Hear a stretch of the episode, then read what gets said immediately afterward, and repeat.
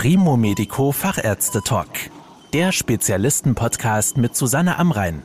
Medizin für die Ohren. Heute geht es um die häufigste Krebserkrankung der weiblichen Geschlechtsorgane, das Endometriumkarzinom, also Krebs der Gebärmutterschleimhaut. Er wird fast immer operiert und wird er früh entdeckt, sind die Heilungsaussichten auch gut. Mein Gesprächspartner zu dieser Erkrankung ist Professor Rainer Kimmich. Er ist Direktor der Klinik für Frauenheilkunde und Geburtshilfe im Universitätsklinikum Essen.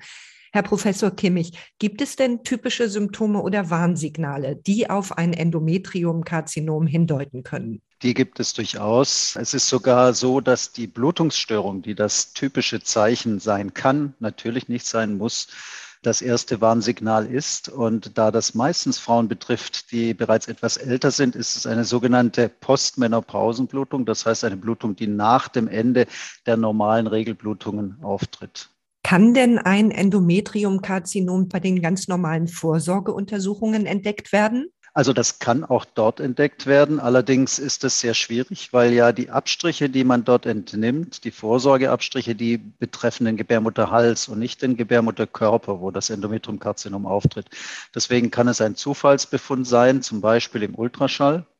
Aber in der Regel ist es so, dass eben, wenn eine Blutung auftritt und dann die Abklärung erfolgt, die Diagnose gestellt wird und nicht im Rahmen der Vorsorge. Sie haben eben von der Postmenopause gesprochen. Das heißt, das sind dann ja vorwiegend Frauen im fortgeschrittenen Lebensalter. Kann denn ein Endometriumkarzinom auch bei jüngeren Frauen auftreten? Ja, das kann es durchaus, wenn auch wesentlich seltener. Es kann durchaus sein, dass Blutungsstörungen in der ganz normalen Zyklusablauf bei jungen Frauen schon mit Ende 30, Anfang 40 auf ein Endometriumkarzinom hindeuten können. Selten sogar noch jüngere Frauen. Dort findet sich aber oft dann auch ein gestörter Zyklus mit ganz viel Östrogenbildung und wenig Gelbkörperhormonbildung. Und wie gefährlich ist ein Endometriumkarzinom? Wie sind da die Überlebenschancen? Also zunächst mal ist ganz wichtig festzuhalten, dadurch, dass ja die Blutung das erste Zeichen ist und in der Regel auch abgeklärt wird, werden die allermeisten Endometriumkarzinome in frühen Stadien gefunden. Das bedeutet auch, dass dort natürlich dann die Chance viel besser ist, eine Heilung zu erzielen, die, wie Sie bereits eingangs sagten, in aller Regel durch eine Operation erfolgt. Natürlich ist es so, wenn das Stadium höher ist, dann sinkt natürlich die Chance, gesund zu werden. Und insofern kann man sagen, wenn man es früher kennt, dann liegt die Chance, geheilt zu werden, wahrscheinlich schon über 85, 90 Prozent. Allerdings je später, desto niedriger und die kann auch nahezu auf ganz wenige Prozent sinken, wenn es sehr fortgeschritten ist. Sie operieren ja bei sich in der Klinik bereits seit 2010 Roboter assistiert. Ist das ein Verfahren, das auch bei Krebs der Gebärmutterschleimhaut zum Einsatz kommen kann? Ja, nicht nur kann, sondern nach zunehmendem Wissen über die Daten fast sogar kommen muss. Zumindest mal muss das Endometriumkarzinom, wenn irgend möglich, heute minimal invasiv operiert werden. Das heißt, entweder über die normale Bauchspiegelung oder über die Roboterassistenz. Und wir haben inzwischen gute Zahlen, zum Beispiel aus Dänemark, die ja nationale Register haben, wo sie alle Frauen, die an Endometriumkarzinom erkranken und behandelt werden, nachverfolgen. Und die könnten sehr gut zeigen, dass die Chance, gesund zu werden, bei minimalinvasiven Vorgehen 10 bis 15 Prozent besser ist als beim offenen, das heißt dem Bauchschnitt.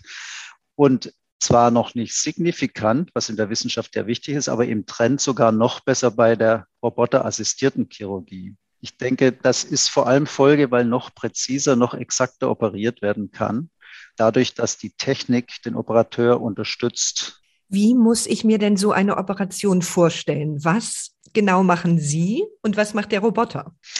Also streng genommen mache ich eigentlich alles. Das heißt, ich operiere genauso, wie wenn ich direkt am Bauch stehe oder wie wenn ich das über die Bauchspiegelung mache. Das, das, was den Unterschied macht, ist, dass der Roboter mir ermöglicht, meine Augen und meine Hände als Instrumente und als 3D-Kamera in den Bauch einzubringen und dort vor Ort genauso geschickt zu operieren, wie ich das hier vor mir könnte. Das heißt, es ist ein Interface.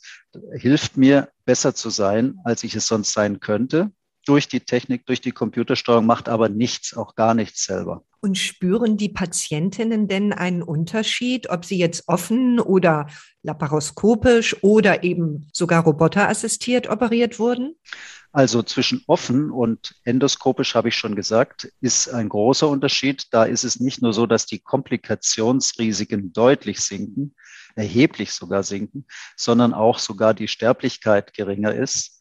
Bei dem Unterschied zwischen Bauchspiegelung und Roboter hängt es durchaus davon ab, ob das eine Patientin ist, die schlank ist, die leicht zu operieren ist, die keine schwere Operation braucht. Hier ist sicherlich kaum ein Unterschied zu merken. Das wird aber komplett anders, wenn die Operation sehr schwierig ist, zum Beispiel durch Voroperationen oder die Patientin sehr schwergewichtig wo dann der Operateur mit dem Gewicht kämpfen muss, was der Roboter nicht tut. Ich sage das auf Neudeutsch, the robot doesn't care about BMI. Also der Roboter kümmert sich nicht um den Body Mass Index. Wie lange dauert es denn, bis die Patientinnen nach so einem Eingriff wieder fit sind? Ja, das ist ganz erstaunlich. Hier in Deutschland haben wir ja immer noch die Regel, Patienten über viele Tage nach solchen Operationen im Krankenhaus zu halten, während das andere Länder inzwischen schon ganz anders machen und tatsächlich nach einer solchen endoskopischen, insbesondere roboterassistierten Operation sind die Patienten nach ein, zwei Tagen schon wieder sehr fit und im Vergleich zu früher, wo sie eine Woche fast im Bett lagen, schon eigentlich entlassfähig. Und sind vor oder nach einer roboterassistierten Operation Chemotherapie oder eine Bestrahlung erforderlich? Das ist auch nochmal eine ganz wichtige Frage. Hier müssen wir unterscheiden. Die Bestrahlung ist in der Regel ja immer nur so gut, wie sie eben vom Feld her angewendet werden kann. Das heißt, übersetzt, sie kompensiert für eine nicht ausreichende Operation, weil sie genau im gleichen Feld angesetzt wird. Hier haben wir über auch eine Entwicklung, die wir hier am Universitätsklinikum Essen insbesondere voranbringen, die Krebsfeldchirurgie, das Ziel, und das scheint auch erreichbar zu sein, weitestgehend auf die Bestrahlung verzichten zu können, weil wir den Tumor in der Weise entfernen, dass eben nichts mehr bleibt, was noch zu bestrahlen ist. Anders ist es mit den Tumoren, die in der Ferne wieder auftreten, den sogenannten Metastasen. Hier kann nur eine medikamentöse Therapie helfen, da sie überall hinkommt und nicht nur dort, wo man zum Beispiel die Bestrahlung einsetzt. Und das heißt, die Chemotherapie kann durchaus notwendig werden, aber nicht aufgrund der Operationsmethode, sondern aufgrund der Tumorbiologie. Sie haben ebenso schön beschrieben, wie der Roboter Ihnen hilft, mit Augen und Händen sozusagen im Inneren des Körpers zu operieren. Wie lange dauert es denn, bis man als Operateur diese Technik sicher beherrscht? Ja, das ist natürlich jetzt eine Frage, ist die Frage der Technikbeherrschung, die Sie im Grunde gestellt haben. Das andere natürlich zu wissen, wie man operiert. Das zu wissen, wie man operiert, dauert sicherlich durchaus wesentlich länger, weil äh, das ja auch mit Erfahrung zusammenhängt und mit dem Wissen, was zu tun ist. Wenn wir es jetzt auf die Technik wirklich reduzieren, dann ist im Moment Einigkeit, dass es etwa 50, vielleicht 100 Eingriffe insgesamt braucht, bis man die Technik wirklich ausreichend beherrscht, so dass man da auch sicher ist. Und dann können Sie ausrechnen, wie lange es dauert. Wenn Sie eben 50 bis 100 Eingriffe im Jahr machen, dauert es ein Jahr. Wenn Sie mehr machen, geht es eben kürzer. Und wenn Sie noch weniger machen, dann dauert es wahrscheinlich überproportional lang, weil Sie nicht wirklich den gleichen Lerneffekt haben.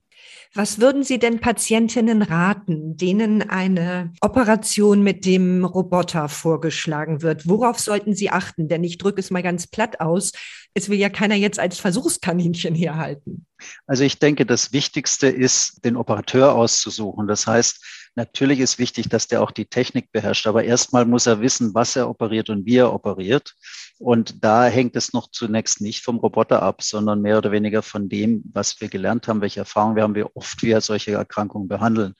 Wenn das sichergestellt ist und die Klinik jetzt nicht gestern erst den Roboter bekommen hat, sondern vielleicht schon ein, zwei Jahre oder länger hat, dann kann man in der Regel darauf vertrauen, dass dieser erfahrene Operateur inzwischen die Technik auch so beherrscht, dass man sich keine Sorge machen muss.